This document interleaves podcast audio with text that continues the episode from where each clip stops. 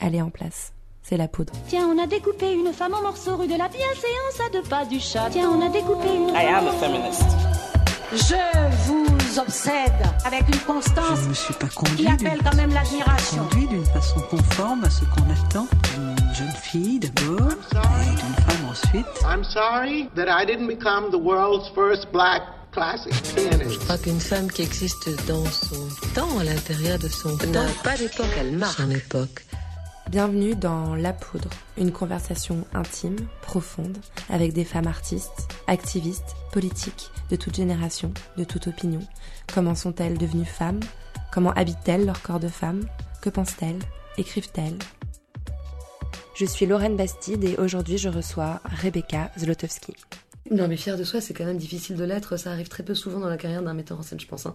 Fier de soi, ça c'est vraiment le jour où ça arrive, on est, on est, on appelle, on écrit une carte à ses grands-parents. Il fallait commencer par quelqu'un, et ce quelqu'un, tout de suite, j'ai voulu que ça soit Rebecca Zlotowski. Pas seulement parce qu'elle est l'une des plus brillantes personnes du cinéma français aujourd'hui, mais aussi parce que c'est une amie. C'est bien une amie pour enregistrer son premier podcast, c'est bienveillant, c'est facile. Le féminin m'intéresse, la femelle ne m'intéresse pas. Et puis elle a dit oui, tout de suite. Et là, le stress. J'ai pas dormi de la nuit. J'ai potassé comme une tarée sa filmographie. Je suis arrivée le matin, la boule au ventre, la voix enrouée parce que bien sûr je faisais une bronchite. Et puis, elle est arrivée dans la chambre de l'hôtel Providence avec son sourire de Joconde, sa voix de fumeuse. Ça, ferait hyper MLF, tu sais. Et tu penses que Ouais. c'est nana qui se connaissent pas du tout. Et tu crois que quand Et je me suis détendue. Et nous avons eu la discussion que j'avais toujours rêvé d'avoir avec elle. Une discussion de femmes sur le fait d'être femme. La poudre, quoi. Pendant l'interview, on s'est vous voyez. On aurait peut-être dû se dire tu. En tout cas, vous vous apprêtez à écouter le tout premier épisode de La poudre jamais enregistré. Avec Rebecca, nous avons parlé de deuils impossibles, de premières règles et d'actrices porno. je vous suis, les amis. Euh, c'est parti. Rebecca Zlotowski, je suis très heureuse que vous fassiez partie des premières invitées de La Poudre, parce que j'ai une grande admiration pour vous en tant que réalisatrice et scénariste, et parce que je vous connais depuis longtemps. Et en réalité, vous m'impressionnez depuis longtemps. Je crois que c'est ce rouge à lèvres rouge que vous portez tout le temps, depuis que je vous connais, et que vous portez d'ailleurs aujourd'hui. Bon, j'en change un rouge à lèvres. Là, il est plus orangé, ça dépend. La première scène de votre premier long métrage, Belle Épine, en 2010, ce sont deux femmes qui se déshabillent Mhm. face à une femme. Et votre dernier film, Planétarium, qui met en scène deux héroïnes, euh, deux médiums incarnées par Nathalie Portman et Lily Rose Depp, c'est aussi un film qui met en scène des femmes. Est-ce que votre cinéma est féminin? Ça, c'est vraiment, je pense, euh, c'est difficile quand on est une femme qui fait des films.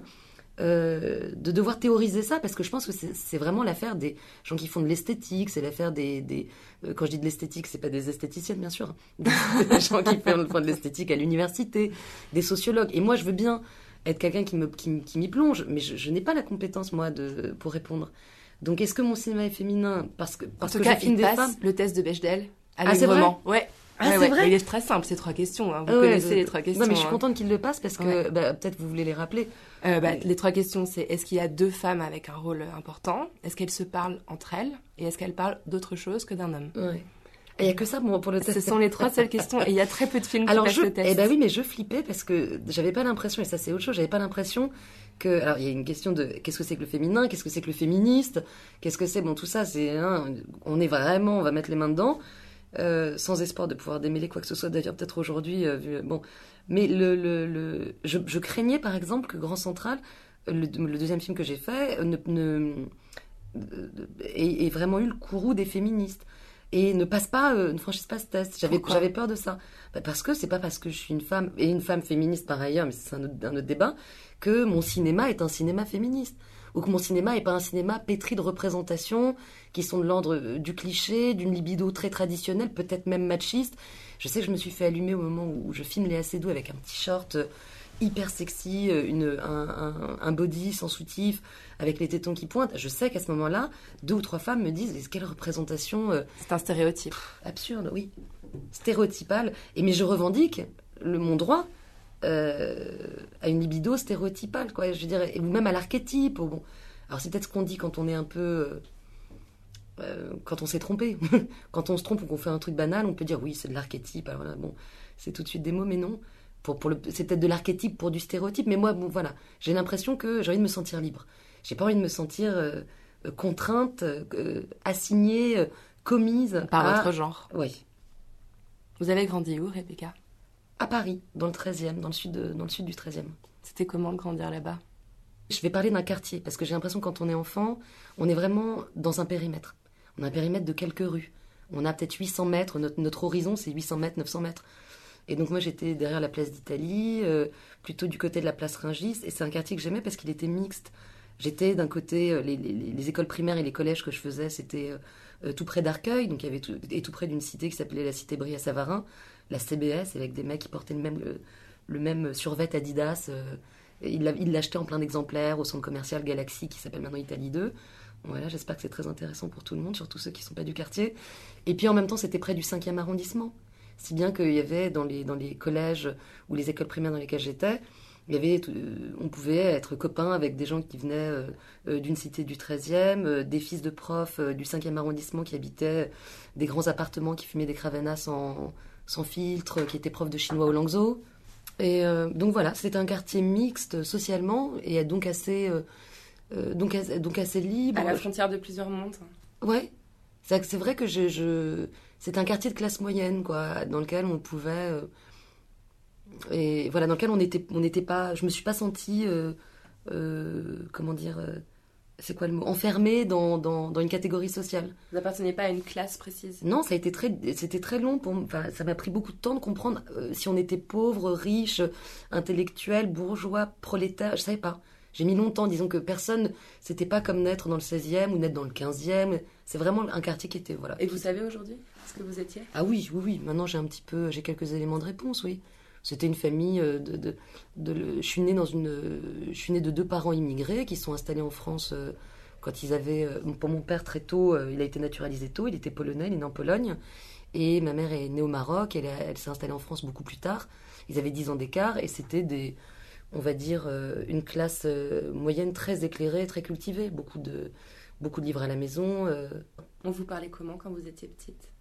Sur quel ton Sur quel Ah. mode Euh,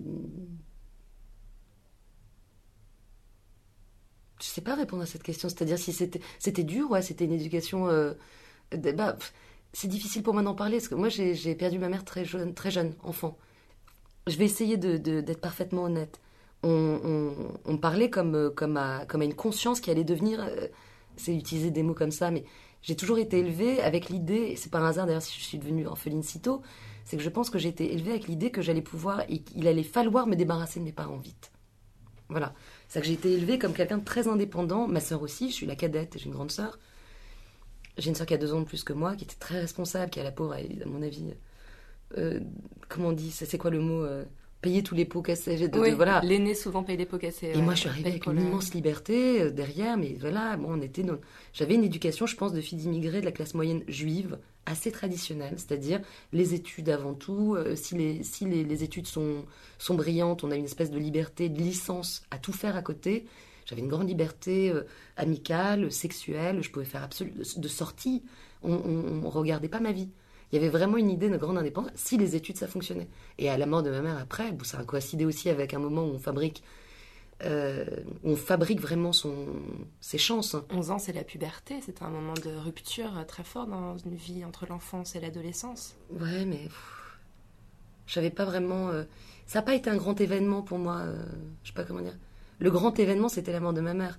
Donc, dans, dans, dans la vie, dans, dans la vie de mon enfance, on va dire, il y a un avant et un après. Et, euh, et bon, voilà, le jour où j'ai mes règles, c'était. euh, bon, on va, va peut-être même pas en parler, quoi. Le féminin m'intéresse, la femelle ne m'intéresse pas. Voilà. Tout ce qui est femélique, ou même, mais chez comme chez les hommes, tout ce qui est faussement brutal, ou tout ce qui associerait le masculin et ou le viril au belliqueux, à la guerre, euh, bref, au, au, au phallus, à tout ça, m'intéresse pas non plus.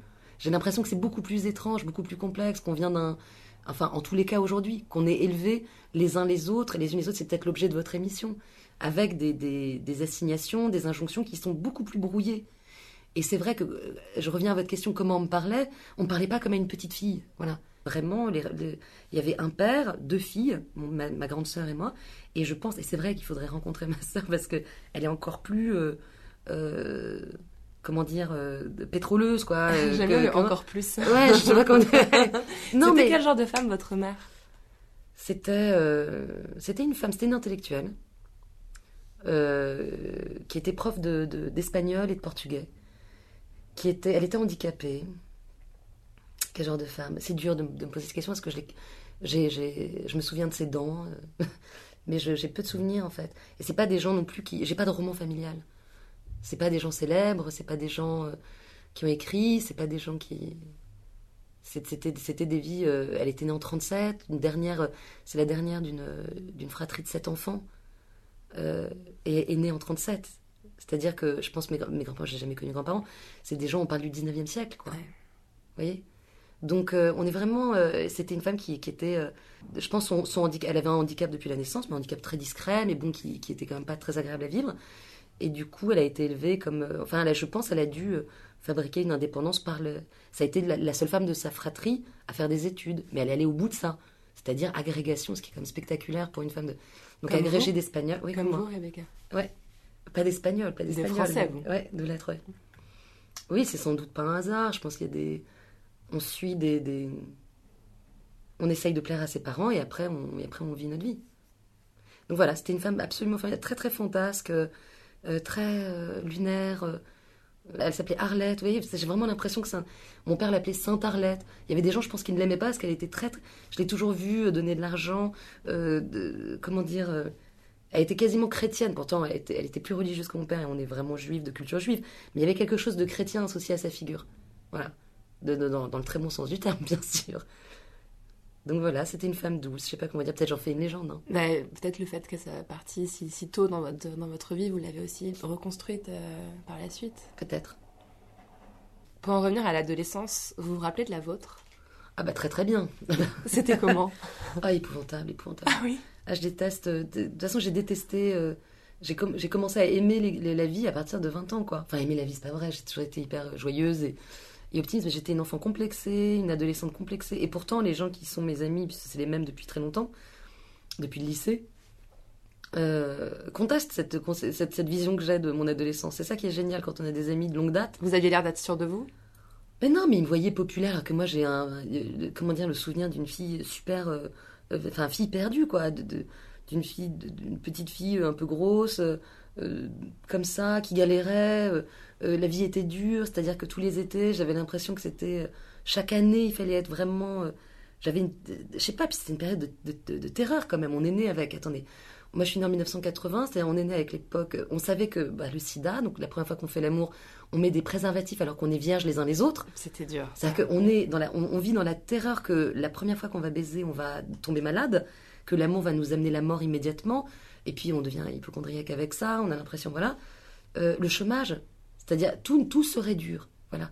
Et j'ai commencé à me détendre quand, euh, sans doute d'ailleurs, quand j'ai commencé, quand j'ai eu la Greg. Justement, j'ai vu cette phrase. Pour moi, le cinéma est comme un billet d'avion qui me permet d'enfoncer des portes vers des mondes interdits. Qu'est-ce qui vous était interdit? La construction de cette phrase est complètement folle.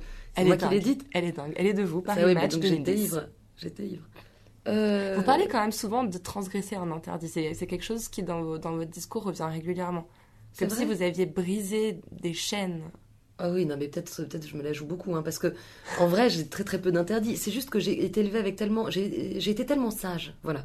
C'est-à-dire, si je parle de transgression d'interdits, c'est des transgressions toutes minimes par rapport à des gens, je suis pas du tout punk. C'est-à-dire, je vois bien le ridicule que ça peut avoir par rapport à des gens qui, eux, ont. Je sais pas. Moi, c'est pas le cas. En revanche, c'est que j'ai tellement été. Voilà, j'ai été. Vous me parlez de l'adolescence, j'ai pas fait de crise d'adolescence. Je suis orpheline à 11 ans, donc j'ai pas du tout, du tout envie de, de- faire chier mon père. Je vois un homme qui est veuf, euh, qui galère. Il avait pas du tout le même. C'était ma mère qui avait un salaire et mon père était plus aléatoire. Il était journaliste, euh, il est devenu euh, traducteur parce qu'il s'est rendu compte que c'était les langues qui étaient son savoir. J'étais avec des parents qui étaient très, très, très. pour, pour qui les langues étrangères, c'était vraiment le, le socle commun. Voilà, c'était compliqué. Il fallait pas, fallait pas faire de vagues, fallait pas. Donc voilà, j'ai pas du tout envie de faire de crise d'adolescence. Je suis terrorisée à l'idée de, de, de me clochardiser si j'ai pas. euh, euh, vous voyez? Non mais on en est là. Ça devait être difficile pour un homme euh, de se retrouver seul avec deux adolescentes. Oui, je pense, ouais. Il avait quel rapport à votre, à votre, au fait que vous deveniez femme, au fait que vous commenciez à fréquenter des garçons? Bah, très simple, hein. très très simple. Le fait que ce soit un homme qui ou que nous soyons deux femmes, Ouais. euh, Ça, je sais pas. Faudrait vraiment les interroger. Enfin, faudrait l'interroger lui. Euh, et ce serait intéressant d'ailleurs, je pense, d'interroger. euh, Est-ce euh, qu'il si- aurait des attentes similaires d'un, petit Ah, il avait les attentes les mêmes, les mêmes, les mêmes. Et je l'ai vu après parce que mon père s'est remarié. J'ai un petit frère qui a maintenant 20 ans, enfin 18 ans. Et euh, donc on a 6 ans d'écart. Nous avons donc 18 Laissons flotter le mystère. Nous avons donc 18 ans d'écart. Et, euh, et il élève absolument, et peut-être même avec plus de douceur que nous, c'est étrange. C'est-à-dire qu'on a été. Non, c'est plutôt. La question pour moi, je pense, des- dans les familles, en tous les cas, qui. Dans la mienne, ça a été comme ça. C'était. On était élevés, je pense, parfaitement sans. Enfin, de manière équivalente à si on avait été euh, des garçons. Au moment de la puberté, il n'y a pas eu de gêne. Bon, en plus, il se trouve, mais je ne sais pas si je peux raconter cette histoire, mais à un moment, j'avais envie d'en faire une scène dans un film. Euh, n'ayant pas, n'ayant plus de mère, plus de modèle féminin, ma sœur étant bah, la pauvre, une adolescente, elle n'allait pas prendre le rôle d'une mère, elle avait 14 ans ou 13 ans, elle n'allait pas prendre le rôle d'une mère, donc si bien qu'il y avait des choses qui étaient, que je ne pouvais pas demander à, à quelqu'un d'autre que mon père. Et je vais dire un truc, alors là, on va rentrer, on va se vautrer dans le feu malique, tout ça. Mais donc, quand j'ai mes règles et que moi, je déteste l'idée de mettre des serviettes hygiéniques, tout ça, je veux mettre des tampons, mais je ne sais pas comment le faire. Et ma sœur n'en porte pas. C'est mon père qui m'explique. Donc, mon père prend la petite. euh, la petite. euh, comment ça s'appelle La euh, notice La notice, hein. Et alors, c'est. Alors, vous savez, en plus, dans les notices, on vous dit de mettre le pied sur la cuvette, ce qui est Oui, complètement la con. position. À n'importe. C'est complètement faux. Il faut être folle, folle furieuse pour le, essayer de mettre un tampon comme ça. Bon. Moi, je fais toujours comme ça. Oui. c'est une position un peu cow-boy, quoi. C'est-à-dire, bon, c'est un peu. Et puis, je pense, pour un homme, regarder cette notice, c'est, je pense, une terreur totale. Et puis, c'était. Donc, alors, euh, détends-toi. Tu t'es bien détendu? Tu respires? Et donc, c'était ça. Mon père m'a expliqué comment. Voilà. C'était assez. Et on était à ce degré-là de. Alors, J'espère que, que c'est clair pour l'auditeur, de non incestuel. Hein. C'est pas justement un truc étrange. Et c'était fait avec beaucoup, beaucoup de simplicité, comme il aurait expliqué à son fils comment mettre un préservatif, j'en sais rien. Donc voilà. Et, euh, et j'ai été élevée très très vite avec l'idée que euh, euh, qu'on n'allait pas nous faire de cadeaux, quoi, hommes, femmes, et peut-être même parce qu'on était des femmes, qu'on allait peut-être encore moins nous en faire. Voilà. Ça, ça c'était quelque chose qui vous était transmis?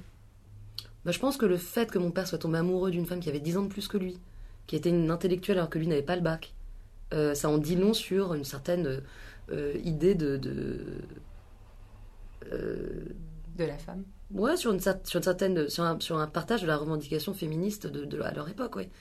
Je pense que c'est quelqu'un qui a aimé les femmes intelligentes, qui n'avait pas de désir de, de, de, de- de continuer, disons, des, des, des, des- des- des stéréotypes euh, ou des archétypes de couple, de domesticité euh, du, du, du 19e siècle. Il était vraiment pleinement dans son époque. Il a épousé une femme intelligente qu'il estimait plus intelligente que lui, je pense. Et il a élevé ses filles de sorte qu'on soit euh, des femmes euh, aussi intelligentes que celles qu'il aimait. Ça a vachement marché. Bah, non, mais c'est, c'est, je pense que c'est, c'est des, c'est des chances euh, formidables. C'est que j'ai pas eu à, bah, bah, comment dire. Et d'ailleurs, je pense que les femmes en, dans le deuxième XXe siècle ont beaucoup moins à, prouver que des hommes, dans la mesure où les, modèles n'existaient pas ou peu. Si bien que quand nous on fait, quand on devient cinéaste, quand on devient grande sportive, quand on devient euh, euh, aviatrice bon, il n'y a pas de modèle à, tuer. Ils sont tous à construire, ils sont tous à fabriquer. Alors qu'un homme qui a l'âge que j'ai euh, en 2016, euh, qui ferait mon métier, il, en- a 50 des, des, des, des figures tutélaires à tuer. votre métier, c'est un métier acceptable, honorable pour votre père qui avait des ambitions extrêmement intellectuelles pour vous Bon, bah, j'espère qu'il sait qu'on y- on réfléchit quand même quand on fait des films. Vous avez quand même Mais, attendu euh, d'être agrégé de lettres et d'être prof pour Non, décider crois- d'être devenir scénariste et de faire la fémis. Ah bah ça a été un gros gros problème, euh, oui oui oui. Il n'a pas du tout compris. Mais comment dire, à nouveau, il faut Il faut se mettre dans, dans la tête de quelqu'un qui est un, comment dire, euh, d'un autodidacte euh, naturalisé français qui veut pour ses enfants euh, une sécurité de l'emploi. Voilà, c'est hyper traditionnel. Et donc, euh, il se trouve qu'il n'a pas du tout compris que, je, que, étant agrégé, je démissionne, je démissionne de l'éducation nationale plutôt que de me mettre en disponibilité. Il comprenait pas, voilà. Et effectivement, les carrières artistiques n'étaient pas des carrières euh, encouragées dans ma famille. Euh, l'art était, Même si le cinéma n'a jamais été vraiment au cœur de, de- Mon père et ma mère n'allaient pas au cinéma, nous nous y emmenaient pas. C'est pas leur champ de la représentation le plus. Voilà, je l'ai découvert plutôt seul. Mais. euh, Enfin, pas seul d'ailleurs, avec une amie de ma mère, euh, Annie Rosenman, qui était ma prof au lycée. Et qui s'est occupée de moi à sa mort. Il y a vraiment un truc un peu de. de- de- J'ai été très. euh, J'ai été sous le, mise sous, les, sous le C'est intéressant ça ou pas? C'est très intéressant de savoir. J'ai l'impression. Non, non, c'est intéressant. Bah, ça me fait plaisir de parler d'elle. C'est vrai que c'est une, très C'est une figure de femme euh, qui, qui, ah est, venue remplir à un moment donné un rôle euh, qui était plus rempli par votre mère. En ouais. Et puis non, mais même un rôle de, de... Mes, mes mentors culturels en fait. Si on veut sortir un peu du psychanalytique mm. ou de la pour rentrer vraiment dans, dans ce qu'est une formation artistique ou ce qu'est une formation professionnelle, ce qui fabrique un esprit, l'esprit de quelqu'un qui sera en l'occurrence le mien. C'est vrai qu'il a été beaucoup plus façonné par des femmes que par des hommes. D'avoir comme formatrice, euh, c'est quelque chose que j'aurais aimé avoir moi, des femmes universitaires éclairées, euh, engagées, de gauche. Mm. Ça, met aussi une pression euh, incroyable sur la, femme qu'il faut que, que, vous deveniez. Oui, mais pression, dans quel sens pression? Moi, je réponds peu aux pressions, aux sollicitations de cet ordre-là. C'est-à-dire, j'ai pas de, j'ai 36 ans, je suis pas mariée, j'ai pas d'enfant, je suis, comment dire, le schéma de cette sollicitation-là, cette injonction qu'on mettrait sur les épaules des femmes, moi je l'ai peu connue en vérité. Personne ne m'a jamais euh, euh, empêché de travailler sous prétexte que j'étais une femme. Euh, personne ne m'a jamais. Alors c'est très particulier, on peut, on peut, en parler, mais disons que. J'ai vécu ces figures-là féminines ou cette possibilité d'étudier, la possibilité de faire d'aimer qui, qui je voulais, que ce soit une femme, un homme, sans, rire. C'est que j'ai eu très très peur. C'est pour ça que quand vous me dites transgresser, j'ai rien transgressé en vérité, puisque je n'ai pas eu d'interdit. J'ai été élevée dans un endroit éclairé. Et à nouveau, peut-être le, fil conducteur, c'était l'intelligence qui m'entourait. Et ça, c'est vrai que Bourdieu dirait que c'est euh, une, chance inouïe. C'est-à-dire, je pense que c'est un héritage, c'est un héritage très puissant, ouais. Vous avez parlé de maternité à l'instant, et, et, moi j'ai une obsession, c'est une question que je veux poser à toutes les femmes qui vont parler dans la poudre, c'est celle de l'utérus. Euh, je suis, quoi? Je suis complètement convaincue que, que, que, finalement, tant qu'on n'aura pas créé l'utérus artificiel, on ne mm. sera jamais complètement libéré de cette espèce d'injonction ou de potentialité qu'on a, nous, en tant que femmes, avec cette matrice en nous, d'enfanter. Et je pense que qu'on ait un enfant ou qu'on n'en ait pas, euh, au fond, ça, détermine une grande partie de nos rapports à la société et, du miroir qu'on nous renvoie. Vous entendez comment vous avec, votre utérus? Alors bon, je ne sais pas quel est mon lien avec mon utérus. Hein, on en reparlera peut-être un autre jour quand je, j'en sais rien. Mais le, ce qui est certain et ce que je partage euh, quand vous, quand vous parlez de ça, je trouve qu'il y a une injustice euh, ontologique entre le féminin et le masculin, qui est que nous, on a peu de temps pour faire les enfants et les hommes en ont énormément. Et c'est vrai, et peut-être parce que j'approche de cet âge où, euh, euh, étant nullipare, ce qui est quand même un mot horrible. Hein, nullipare. on dit nullipare pour dire les femmes qui n'ont pas d'enfants. Ouais, nullipare. Donc, étant nullipare et approchant euh, de, bah, de, la quarantaine, j'ai envie de pleurer quand j'ai une chialer. Mais approche, dans 4 ans, j'aurai 40 ans, qui est un âge où c'est difficile d'avoir des enfants, où c'est plus compliqué dès maintenant. C'est vrai que je ressens comme une, comme une injustice politique hein, le fait qu'un homme puisse, jusqu'à 60, 65 ans, peut-être même 70, continuer d'avoir des enfants. Voilà. Et euh, je suis heureuse que les hommes puissent faire des enfants aussi tard, mais je suis malheureuse que les femmes doivent se poser cette question-là, la formuler euh, beaucoup plus tôt, qu'il que, y, ait une date de péremption, qui une... Euh, voilà, ça c'est vrai que je le vis comme une injustice et, et je pense que la grande affaire, ça c'est vraiment après la lecture de Zontag, je suis fascinée par Suzanne Zontag, et dès les premiers, quand vous lisez ses journaux intimes, ces, ces journaux en fait que son fils publie, elle, elle se pose très très vite la question euh, elle sait que le 21e siècle, ce sera la question du changement de sexe et la question de la possibilité de repousser euh, l'âge auquel on a, on a des enfants pour des femmes. Moi, c'est des grands, grands, grands combats. Effectivement, je suis fascinée à l'idée qu'on puisse y arriver. Je pense que ma génération ne connaîtra pas. Mais euh, a quand même des options déjà. Voilà, il y a déjà les... exactement. C'est un progrès énorme qu'on peut pas encore accomplir en France d'ailleurs. Ouais. Qu'on peut accomplir si les questions de dans si on peut l'accomplir si on si on si on est donneur de vos sites. On peut en garder pour soi si on est donneur d'ovocytes, ce qui je trouve assez beau d'ailleurs. je savais pas ça. Ouais, la justice française vous permet de, donner, de, de congeler vos ovocytes si vous en donnez. Voilà, si vous êtes quelqu'un qui sait comme donner ses plaquettes, tout ça. Et c'est pas mal. Et je trouve ça beau d'ailleurs. Mais pour que les choses changent, on est d'accord que si le cinéma ou la société en règle générale continue d'être fait que par des hommes euh, blancs euh, de 50 ans euh, issus d'un milieu bourgeois, les choses ne bougeront pas. Et, votre métier, le cinéma, c'est un métier qui est quand même largement dominé par, par, les hommes. on prend ne serait-ce que le festival de Cannes, une seule palme d'or donnée à une femme depuis la, création du festival, Jane Campion pour la leçon de piano. C'est quelque chose qui vous met en rage, ça, ou vous vous en accommodez alors, en rage, non, je m'en accommode pas et je m'en mets pas en rage. Enfin, c'est un peu entre les deux. C'est-à-dire, euh, moi, je viens d'un pays dans lequel il fait bon de faire du cinéma. Hommes, femmes, confondus. D'accord? Parce que ça fonctionne comme ça aussi. Dans un pays dans lequel faire du cinéma c'est compliqué, où il faut être, faut, faire, euh, quand on fait du cinéma indépendant, que ce soit son oncle qui donne les 100 000 dollars pour le faire, les Uncle Movies, aux États-Unis c'est comme ça, en Australie c'est comme ça, en Philippines c'est comme ça. Bon, c'est difficile. euh, si l'industrie est injuste, elle est injuste pour les hommes et pour les femmes confondus, et pour les femmes un peu plus encore. Bon, en France, l'industrie n'est pas injuste. On peut faire des films d'auteurs à visée non, lucra- non lucrative, euh, qui ne sont pas, euh, on va dire, un cinéma de flux, euh, qui n'est pas un cinéma de vedette, qui pas. On peut faire ce cinéma-là, qu'on soit. déjà, on peut le faire. Il y a un système qui fonctionne, le CNC, de rétribution, de remonter des, aventures, des, comment ça s'appelle Les recettes. euh, bon, bah, je te- voilà. Des avances sur Euh, recettes. non, ouais. il y a l'avance sur recette, mais il y a un autre truc qui s'appelle la remontée des recettes. Bref, euh, je, je pourrais pas vous dire parce que je suis pas productrice de mes propres films, mais euh, il y a un système qui fonctionne très bien. Donc, il fait bon faire des films femmes ou hommes confondus. Par ailleurs, ça se- ça s'en ressent. En France, il y a 25% des femmes qui font des films, qui est, je pense, quasiment le, le taux le plus fort dans le monde entier. Enfin, aux États-Unis, elles doivent être 4%. Euh, dans les autres pays, je pense, euh, on n'en parlons pas. euh, pour pour l'Amérique du Sud, je dirais le Canada. Bon, je pense qu'on peut l'Angleterre. J'ai l'impression. Qu'en France, on est vraiment. Donc on est. Je me sens euh, en tant que fille qui fait des films en France, j'ai été très euh, accueillie, disons, dans un système qui le qui le qui le qui le valorisait, qui ne rendait pas difficile, etc., etc. Ensuite, euh, que les postes de pouvoir soient tenus par des hommes blancs de 50 ans, oui, c'est le cas, et il faut que les mandats changent. Euh, quelle que soit la compétence de ces hommes-là. Je pense que, mais d'ailleurs, c'est pas pour forcément mettre des femmes blanches de 50 ans. Ça peut être pour mettre un homme arabe, ça peut être pour mettre un homme qui vient d'une minorité, d'une communauté immigrée, d'une.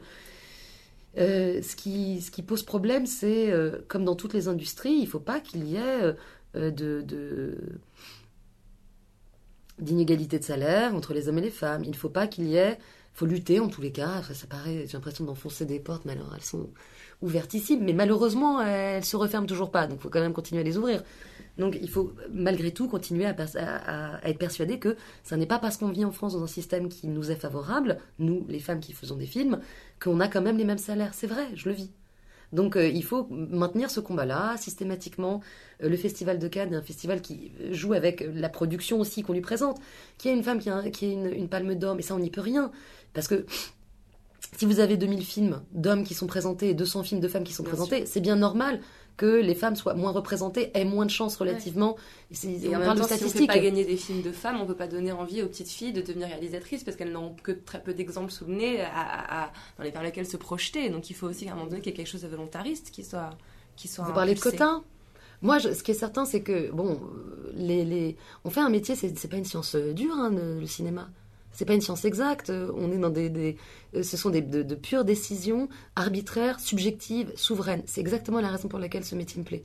Donc, j'ai pas envie, moi, en fait, de- de- d'être dans un jury un jour et de me dire, je vais devoir euh, récompenser une fille, une fille noire. Mais en même temps, donc les quotas là-dessus, sur des récom- récompenses, etc. Après, il faudrait regarder vraiment dans le détail à quel moment on a le droit de. Je pense qu'il faut en passer par des quotas à d'autres endroits qui sont des endroits de fabrication, de production. Moi, je suis pas contre, en fait. Je l'étais il y a 10 ans. Et, euh, et aujourd'hui, voyons que le système change peu ou difficilement. Peut-être pas en France. En France, on avance bien. Mais je dirais aux États-Unis, il y a d'autres pays dans lesquels je comprends que les femmes aient envie de passer un peu la démultiplier, quoi. Ça a envie d'aller un peu, plus vite là. Et qu'effectivement, des systèmes peuvent fonctionner, des systèmes de. euh, donc voilà. Oui, oui, je, peux changer d'avis là-dessus. En revanche, une fois que les films sont fabriqués, je suis désolée. Bon, ben voilà, c'est moi j'en ai jamais voulu à Thierry Frémaux, à Edouard Ventrop, euh, à euh, c'est un charmant Charles Tesson euh, de la semaine critique, de sélectionner hommes, femmes. Enfin voilà, ils ont leur goût. Que le goût d'un homme de 50 ans hétérosexuel, enfin, j'imagine hétérosexuel, blanc, se porte plus vers euh, des films de gens qui ont plus de 50 ans parce que ça lui correspond plus, parce que ça l'a plus ému, parce que machin, j'en sais rien. C'est bien légitime. Et vous venez de mettre en scène la très jeune Lily Rose Depp, 16 ans. Est-ce qu'on se sent une responsabilité particulière face à une femme si jeune? Oui. Oui. Elle va- Avec Léa Seydoux, beaucoup moins, parce qu'elle avait 25 ans quand même quand elle jouait. hein. On n'avait que 5 ans d'écart, si bien que je me disais. euh, J'avais j'avais une identification très forte à Léa. Enfin, identification. C'était, J'étais fascinée par elle, j'avais vraiment le, la préscience du destin qu'elle aurait. Et je me disais, tiens, voilà une actrice qui, me- bouleverse, qui m'émeut. Mais elle avait 25 ans, donc j'avais pas l'impression de lui voler une intimité, de lui voler. une- J'avais pas l'impression de la, la déflorer. Vous voyez ce que je veux dire? Et les scènes d'intimité, de sexualité, tout ça, c'était pas du tout gênant. Je savais que je sais pas, enfin, j'imaginais qu'elle avait déjà eu sa propre vie, etc. Et les émotions. C'était à la rigueur plus sur les émotions, sur. euh, j'ai senti que c'était la première fois que Léa Seydoux, euh, comment dire, euh, épousait un personnage et, et- comprenait ce que, ce que ça allait lui demander d'engagement. Et je me souviens qu'elle qu'elle en pleurait, quoi. Il y avait quelque chose de très émouvant. On a eu le sentiment, elle et moi, je pense, de commencer le cinéma ensemble. Même si je- elle avait fait le film de Christophe Honoré avant, euh, un autre film même de, je sais plus, un autre film avant. C'est pas moi, c'est pas moi qui l'ai trouvé et c'était pas son pre- sa première expérience de cinéma. Mais on a, on a eu ce, peut-être la, peut-être la responsabilité, elle était là pour ce qui la concerne. Alors en revanche, avec Lily Rose j'avais vraiment envie de la, c'était vraiment une toute, toute, toute jeune femme, quoi. La première fois que je la rencontre, elle a peut-être encore 15 ans. 14-15 ans, vous voyez, parce qu'on a, on a tourné quelques mois après. Entre... Je crois qu'elle a fêté ses 16 ans sur mon plateau ou juste après, quelque chose comme ça. Ou juste avant, voilà, parce qu'on se disait c'est génial pour la DAS, ça fonctionne, voilà, elle est pas... Parce que l'âge légal c'est 16 ans, après on peut leur demander de travailler tout le temps, tout ça. Donc c'était beaucoup plus pratique, non mais sans rire, hein, parce que sinon ça aurait été... Donc voilà, vous voyez, je rencontre une fille qui est euh, une toute, toute, toute jeune femme, qui en plus a une autre... euh, Il y a une autre responsabilité, c'est que euh, c'est une jeune femme qui n'est pas vierge du tout. Alors, je parle pas de sa sexualité que j'ignore complètement, mais parce qu'elle est déjà, euh, elle a déjà une, un héritage euh, puissant, euh, la fille de Johnny Depp et de Vanessa Paradis, donc elle est très très très regardée déjà. Avant même d'avoir fait quoi que ce soit de son existence, elle est euh, au centre d'une attention considérable. Donc là, à nouveau, on se dit, c'est une grande responsabilité de l'amener dans un, monde de, d'émotions, de difficultés, d'engagement, de rigueur, euh, alors que j'ai envie de lui dire, continue à t'amuser. Vous voyez, j'avais quasiment envie de lui dire quoi. Il y avait deux trucs, j'avais envie de lui dire continue à t'amuser et puis continue à faire des études, bon c'est dead, mais je pense qu'elle les aurait arrêtées quoi qu'il arrive. Et puis donc ça- j'avais cette responsabilité là. En même temps je me disais je suis contente parce qu'on est avec Nathalie, Nathalie Portman, qui comme moi je pense est la plus straight edge au niveau des études. Qu'on- On vient évidemment en même temps aussi du même horizon socioculturel, Bien qu'elle ait commencé le cinéma extrêmement jeune, elle aussi. très jeune, mais ça n'a pas empêché de faire des études. Et bon, je vois bien, je reconnais bien là une certaine, euh, voilà, une certaine culture euh, de la, du savoir euh, et de la nécessité de passer par le savoir qui est liée, je pense, à la communauté juive, à la culture juive dans le monde, c'est-à-dire la, nécessité de, de dire, de transmettre à ses enfants ce truc-là pour qu'ils puissent vivre partout. C'est-à-dire cette espèce d'angoisse, en gros, je pense, de, euh, d'avoir un métier qui ne soit pas que dans son cerveau.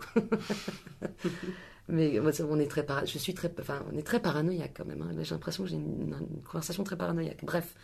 Et du coup, la responsabilité avec Lily Rose Depp, oui, elle a été grande. Je, me souviens d'une scène notamment où elle doit, elle doit pleurer, mais je, je, lui disais pas pleure, mais la scène est très violente, donc évidemment que ça allait mettre l'actrice dans un état de larmes. Et sans spoiler le film, parce que c'est un moment très très triste et très tragique du personnage. Et je me souviens de ces questions, elle me disait, est-ce que je dois pleurer là? J'étais émue euh, de ces questions-là, j'avais envie de l'embrasser sur les deux joues, lui dire mais tu sais si tu sens que tu dois pleurer, tu pleures, mais si tu le fais différemment, ça me dérange pas non plus, c'est pas la larme que je veux voir, c'est l'émotion. Et, et puis j'allais la voir en lui disant mais mais ne pense pas à des choses trop tristes. J'avais pas envie qu'elle aille puiser dans quelque chose. Par exemple, voilà, je la protégeais de ça. C'est quoi une bonne actrice?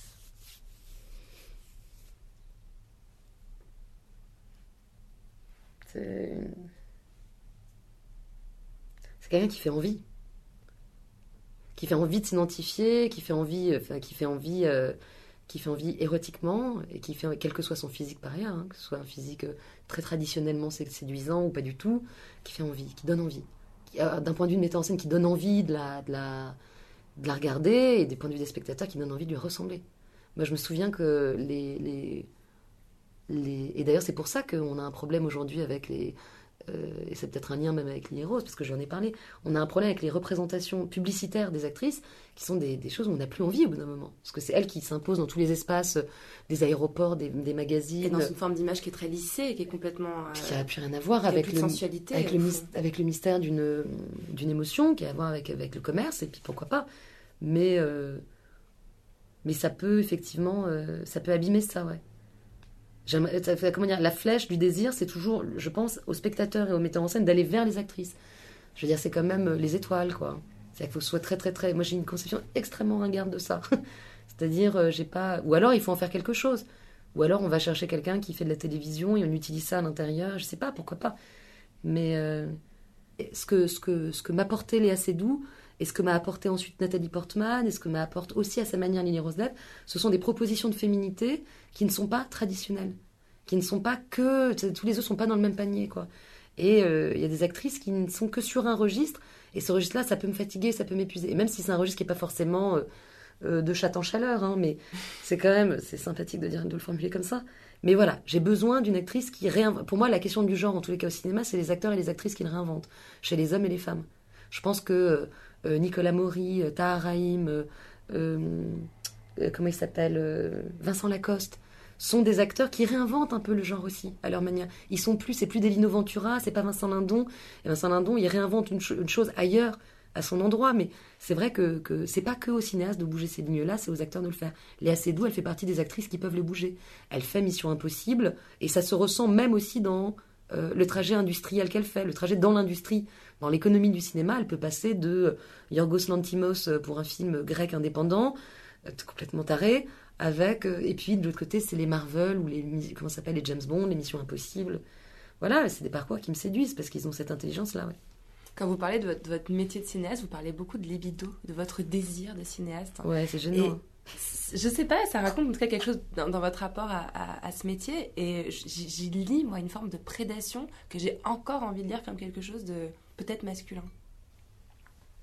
Pourquoi ce serait masculin la prédation sexuelle? Pourquoi? J'ai l'impression que je pose la question euh, moi aussi. hein, je vois bien que, ce qui est certain, c'est que il y a une forme de, alors ça c'est quelque chose qui, ne- qui n'engage que moi, mais ce qui m'intéresserait éventuellement, ça m'intéresse beaucoup la sexualité des metteurs en scène ou des, cinéastes femmes hommes confondus. Enfin, pas ensemble, pas les gens, enfin pas avec qui, mais enfin c'est plutôt la sexualité m'intéresse plus que le sexe et le genre de dire d'un film est-ce que le film est féminin, masculin, est-ce que le film est fait par une femme ou fait par un homme, m'intéresse quasiment moins, si je peux, que euh, est-ce que le film est très sexué ou pas sexué? Euh, quel est le type de, quelle est l'intensité sexuelle qu'amène quelqu'un sur un plateau? Moi, elle est pas énorme, par exemple. Et d'ailleurs, j'ai pas de euh, j'ai pas d'aventure euh, avec, je suis jamais tombée amoureuse d'un acteur ou d'une actrice. Je n'ai pas d'aventure sexuelle sur les plateaux. Et euh, je- voilà. Alors que je pense qu'il y a des acteurs qui mélangent, des réalisateurs qui mélangent beaucoup ça. Tellement Euh, de couples qui se forment dans les films. Beaucoup de couples. J'avais commencé une thèse à l'université sur la raison pour laquelle, en gros, hein, pour la faire courte, pour pas, pour pas assommer parfaitement l'auditeur, euh, la, ra- la raison pour laquelle le, le- le metteur en scène couchait avec l'actrice. Il y a, y a 100 il y a 100 ou 150 cas, ou 1000 ou 1500 cas de metteurs en scène hommes euh, en couple avec l'actrice. Alors après, est-ce qu'ils sont avant, après? Est-ce qu'il y a le désir de... euh, Qu'est-ce que c'est de, de vivre avec une actrice et de pas lui proposer le rôle principal? Bon, hein? Mais euh, mais il y a mais euh, mais il y a du sens. Il y a un pôle de désir. Alors je sais que il y a des cinéastes qui, qui sont qui détestent qu'on tienne ces discours-là parce qu'ils estiment que c'est des discours euh, tellement entendus. Euh, je, sais que Serge Boson, quand tu lis ses interviews, te dit ah ça va, euh, John Wayne ne disait pas, enfin Ford ne disait pas qu'il désirait John Wayne, qu'il avait envie de le baiser. Bah oui, mais si. Et en fait, je suis désolée pour ceux que ça agacerait parce que c'est des consommateurs culturels tellement euh, qui ont tellement, tellement entendu, tellement lu euh, de choses que ça les agace, qu'on finisse par dire qu'il y a un rapport érotique, il y a une érotique entre le metteur en scène et l'acteur. Mais en tous les cas, c'est, je suis désolée d'être aussi banale, c'est, vrai, ça existe. Et donc, euh, oui, il y a de la prédation. Il y a une espèce de. Moi, vous, parliez tout à l'heure du fait que le cinéma me permet d'avoir un billet d'avion gratuit pour aller voir des villes que je connais pas, voir des, des pays que je connais pas, ouvrir des, des, des mondes que je connaissais pas qui m'étaient interdits. Euh, en tant que femme, euh, en tant que, que j'utilise tout ça dès que je peux entrer dans un truc que, bref que je connaissais pas ou qui me serait interdit, j'y vais. Mais c'est aussi euh, un, passe-droit euh, spectaculaire pour demander à des gens de se mettre nus. Je veux dire, j'ai jamais connu un métier dans lequel on disait bon bah voilà, est-ce que tu te mets, voilà, là, tu peux enlever ta culotte? Enfin, c'est complètement fou. J'ai fait un casting là pour un petit film pornographique euh, qui est à l'intérieur de mon film. Le dernier film que j'ai fait se passe dans les années 30. Et il se trouve qu'à un moment, il y a un film pornographique Dans le qui planétarium, dans là. Planétarium. Et donc, je tourne le film pornographique. J'avais pas envie d'aller chercher des. Et pour le tourner, je fais un casting et je me retrouve à voir des filles et des garçons qui rentrent dans le bureau et qui se mettent tout nus. Et je me dis, mais qu'est-ce que c'est que ce métier? Vous pensez quoi à ce moment-là de, de vous? Moi, j'adore. Je trouve ça génial. Vous êtes fier de vous, de ce que vous êtes Alors en train non, de créer, alors- de faire arriver? Non, mais fier de soi, c'est quand même difficile de l'être. Ça arrive très peu souvent dans la carrière d'un metteur en scène, je pense. hein. Fier de soi, c'est vraiment le jour où ça arrive, on est, on est, on appelle, on écrit une carte à ses grands-parents. Mais c'est plutôt le, le.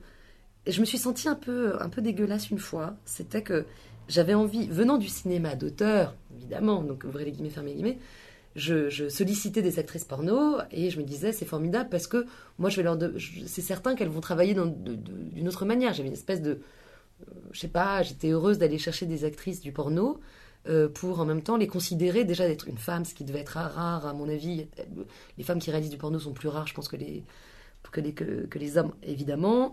Euh, pour leur parler d'une autre manière, pour les caster d'une autre manière. J'avais l'impression que j'allais. euh, Les Bref. sortir du ruisseau. Exactement. Je- Non, alors, c'était pas les sortir du ruisseau, parce qu'entre-temps, évidemment, heureusement, on a quand même lu Virginie Despentes, et, euh, et, et je sais pas, on vit main dans la main avec des filles qui peuvent désirer devenir actrices pornographiques. J'ai jamais eu aucune condescendance ou, ou commisération, j'ai jamais eu l'impression que, même si c'est assez particulier, par exemple, je voyais arriver les filles, je me disais, mais attends, elle, elle est vraiment sympa, attends, pour aller prendre des cafés. Ce qui était déjà en soi une forme de discrimination, ou une forme de, de, préjugés très puissants, de me dire comment ça se fait que cette fille, je puisse prendre des cafés avec elle, alors qu'elle fait du porno. Bah oui, bah oui, bah, évidemment que oui, pourquoi pas.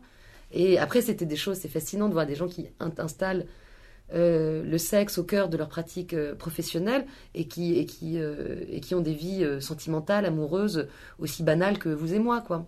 Et qui peuvent poster sur Instagram leur sexe plein de sperme un matin en disant Je me suis réveillée de bonne humeur ce matin. Et puis, donc voilà, c'était comme ça, je voyais. Donc l'actrice qui a joué avec moi, elle s'appelle Amy Russo, qui est une actrice formidable d'ailleurs, et très jolie femme. Évidemment, moi en plus, je cherchais des filles qui avaient le corps pas trop refait, voire pas du tout, des beaux seins, un peu de rondeur, bref, pour rentrer dans, le, dans, le, dans la morphologie d'un cinéma plutôt années 30.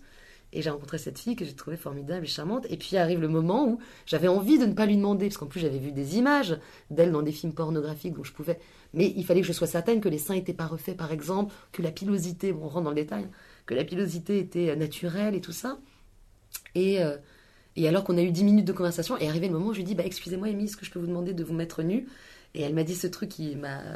Enfin voilà, elle me l'a envoyé. euh, Et elle a eu raison, elle m'a dit Ah, bah en fait, dans le cinéma d'auteur comme dans le cinéma porno, on finit toujours à poil dans un local de prod. Et voilà, et j'ai trouvé que c'était effectivement un petit local de prod un peu minable, il faisait un peu frais, et je la regardais là, et là j'ai eu, eu, eu un, peu, un peu honte de moi. J'aurais aimé en fait ne pas avoir à lui demander ça. Il y a des femmes que vous admirez aujourd'hui? Oui. Mais j'ai euh, oui. euh, c'est marrant, je me suis retrouvée, je suis allée voir euh, Les raisins de la colère de Ford à l'Action Christine un samedi après-midi. Bon, voilà, je, je- je vois le film, la copie restaurée, sublime, bon. Film. puis je vois bien en quoi le film peut être très, très, très engagé politiquement à l'époque, en même temps complètement la propagande, à la propagande de, de, je sais pas, c'était Roosevelt. Et, euh, puis le, film commence et je vois une femme qui s'installe à côté de moi à la bourre, qui arrive à la bourre comme ça, juste pile au moment où le truc commence, et qui enlève son casque de, vélo, euh, femme assez belle, noire. Et je regarde comme ça, et, et je la regarde, je la regarde, et je me dis putain, mais, c'est Christiane Taubira. Et donc on a regardé côte à côte les raisons de la. Déjà, donc tout me plaisait. Elle, elle me plaisait. Euh, le, discours à l'Assemblée, qui pour moi que j'ai regardé in extenso, comme on regarderait le discours de Simone Veil euh, en 74, c'était ça, ou le discours d'Obama euh, devant les devant le, le, le- truc à Washington à son dernier dîner qui était assez marrant. Bon voilà, moi j'aime bien les gens qui me donnent juste envie d'écouter sur Public Sénat, de regarder pendant plus de 30 minutes Public Sénat. Le, fait qu'un samedi après-midi, seule, elle allait regarder les raisins de la colère de Ford, bref voilà, oui, voilà, je l'admire. J'admire Christiane Taubira, j'aime sa langue, j'aime sa manière de, faire passer, de, de, ne pas être comme les autres qui revendiquent leur ignorance, qui revendiquent le déclin. Voilà quelqu'un qui cite les auteurs, voilà quelqu'un qui aime la poésie, voilà quelqu'un qui, qui fait de la politique d'une manière qui, moi, me bouleverse. Voilà, oui, elle, elle, je l'admire. Puis elles sont nombreuses, ces femmes que j'admire. Est-ce que vous avez accès à votre chambre à vous? Et je fais évidemment référence à Virginia Woolf. Bah, moi, je fais pas d'analyse, par exemple. Je suis, j'allais jamais aller voir un psychanalyste. Donc, euh, c'est, je pense, une. euh, Là, je pense à un oukase familial. Et je pense d'ailleurs que c'est aussi un peu lié, alors si vous voulez rejoindre ça, au fait qu'on n'ait pas été élevés comme des filles, femmes. Ou, j'ai l'impression qu'il y a. euh, on, a été élevés avec les mêmes. la même absurdité de verrou sur l'inconscient qu'on a, qui existait sans doute avec les hommes dans les années 50, 60, 70, en tous les cas, ou 40, 50, 60. En tous les cas, la génération de mon père. Donc, euh, un truc de faire, de faire, de faire une psychanalyse, c'est un truc de tapette, vous voyez Qui n'est pas du tout un mot que mon père m'a dit, jamais. Mais quand je parle de cette touka, c'est une autre façon de le formuler, ce serait de dire Ah, euh, l'orgueil, il se niche là. C'est-à-dire, on n'en a même pas besoin. Une forme de faiblesse? Oui. Je pense que je vivrais comme un échec si un jour je faisais une analyse. Alors que c'est totalement con. hein. C'est-à-dire là, on est vraiment à un degré vraiment de, bêtise, quoi. C'est de la bêtise pure. Mais on est voilà, on est rusé par son inconscient, on est rusé par son. Mais bon, c'est un trajet, voilà. Et donc, est-ce que et donc la chambre à soi à cet endroit-là Non. Mais je pense que c'est parce que vous m'offrez mon métier me, me, tend des tribunes pour le faire. Vous voyez bien que là on vient de passer une heure à parler que de que de ma gueule. Donc euh, c'est un c'est un c'est le, cho- mon choix le choix de la vie que je mène, du, travail que je fais, c'est de, passer sa vie à parler de soi. Ou à le formuler, espérons en tous les cas, de sorte que ça puisse intéresser une autre personne que soi ou son analyste. Mais euh, voilà, je passe ma vie à le faire. Quand on doit faire un film, on doit passer sa vie à- à- à médiatiser ce qu'on a dans la tête. Et quelles sont ses envies? On est en agent plein délire, c'est comme vous parliez tout à l'heure de la, mégalomanie des metteurs en scène. Je pense qu'il y a tant de metteurs en scène mégalos. C'est parce qu'effectivement, il y a une certaine idée. Un, on va organiser le monde à son désir, donc déjà, on est des purs malades mentaux. hein. Et de deux, on va passer sa vie à dire de quoi on a envie? Mais t'es sûr que t'en as très envie? Puis à la fin de la journée, tout le monde vous dit mais t'es content? Mais t'es très content ou pas? Donc on nage en plein délire. Je veux dire, c'est quand même le seul, la seule vie dans laquelle on est tellement. Tout le monde est comme ça autour de vous pour vous demander si vous êtes content. Est-ce que vous êtes content Vous êtes content Ça vous va Vous êtes content J'ai envie de dire à un moment, attendez, eh oh, euh, j'ai déjà écrit le film, maintenant on le fait ensemble. Est-ce qu'on est content, nous, de ce qu'on fait? Est-ce qu'on avance Est-ce que ça a du sens? Ça, c'est une question que je me pose plus que est-ce que je suis contente? Quand vous terminez un film, vos amis vous disent Et t'es contente de ce que t'as fait Je dis Bon, deux secondes, je peux pas répondre à ça. Donc voilà, et la chambre à soi, elle n'est pas psychanalytique, elle est pas, c'est plutôt une chambre de résonance, quoi. C'est une chambre d'écho. Et après, euh, d'un point de vue très très pragmatique, parce que je crois que c'est les choses comme ça qui m'intéressent moi aussi quand je, quand je, quand je m'intéresse au travail de quelqu'un, j'ai envie de savoir comment il fait concrètement. Bien sûr. Genre, euh, bon, qui paye Le le loyer fait allusion très concrètement au fait d'avoir un bureau, Ah un oui. endroit où s'isoler pour pouvoir écrire. Ouais, et ben, et ben, euh, très concrètement, moi je vis dans un appartement où je vis seule. C'est-à-dire, euh, j'aime l'idée de vivre seule dans un appartement. Enfin, seule, j'invite des amis. Hein. Et souvent des amis. D'ailleurs, quand je dis seule, il y a souvent des amis, j'ai une chambre en plus. En fait, ma chambre à moi, c'est une chambre en plus. Voilà. Mon luxe, c'est. euh, c'est vraiment, c'est vraiment le luxe pour moi. Pour certains, c'est de voyager en, en- en- de, de- de- de ne plus voyager en classe économique. Moi, j'ai compris que j'avais changé de, de niveau de vie. Et d'ailleurs, ça m'est jamais arrivé dans les appartements dans lesquels j'ai vécu avant avec mes parents. Mais on avait là, j'ai une chambre d'amis. Voilà, la chambre à moi, c'est la chambre d'amis. Ça évoque quoi pour vous la poudre? Alors, j'y ai pensé parce que vous m'avez déjà vu les- le nom de l'émission, je me suis dit, merde, qu'est-ce que je peux dire? Et ça m'évoque euh, la substance, ça m'évoque les substances, les drogues que je ne prends pas. J'ai, euh, J'aurais adoré prendre plein de drogues. J'ai de l'admiration pour ceux qui en prennent plein, qui euh, continuent de travailler tout en prenant euh, de l'héroïne, de la cocaïne, du MDMA, qui fument plein de, joints, tout ça. Et puis, même si j'ai fait quelques expériences de drogue dans ma vie, ça a toujours été très, très, très, très, très minoritaire par rapport à... Parce que ça me fait peur. Parce que j'ai peur de perdre le contrôle. Parce que j'ai peur de perdre le cerveau. Parce que j'ai peur que- parce que j'ai peur de ma propre spontanéité. Parce que j'ai peur de dire des conneries. Parce que j'ai l'impression qu'il a fallu euh, fabriquer une identité, une personnalité où euh, on vous écoutera plus si vous avez plus quelque chose d'intéressant à dire. Merci à Rebecca Zlotowski d'être venue faire parler la poudre avec moi. Si vous avez aimé l'émission, le mieux c'est de nous le dire avec des étoiles, 5 de préférence, sur iTunes. Vous pouvez aussi nous rejoindre sur les réseaux sociaux Twitter et Instagram où nous partageons toutes les recommandations culturelles de nos invités. N'oubliez pas de vous inscrire à notre fabuleuse newsletter sur notre site nouvellesécoutes.fr et cliquez sur La Poudre. La Poudre est une émission produite par Nouvelles Écoutes. Elle est réalisée par Aurore Meyer-Mailleux avec Zisla Tortello, assistante de production, et Zaki Halal pour le mixage. Retrouvez toutes nos émissions sur nouvellesécoutes.fr.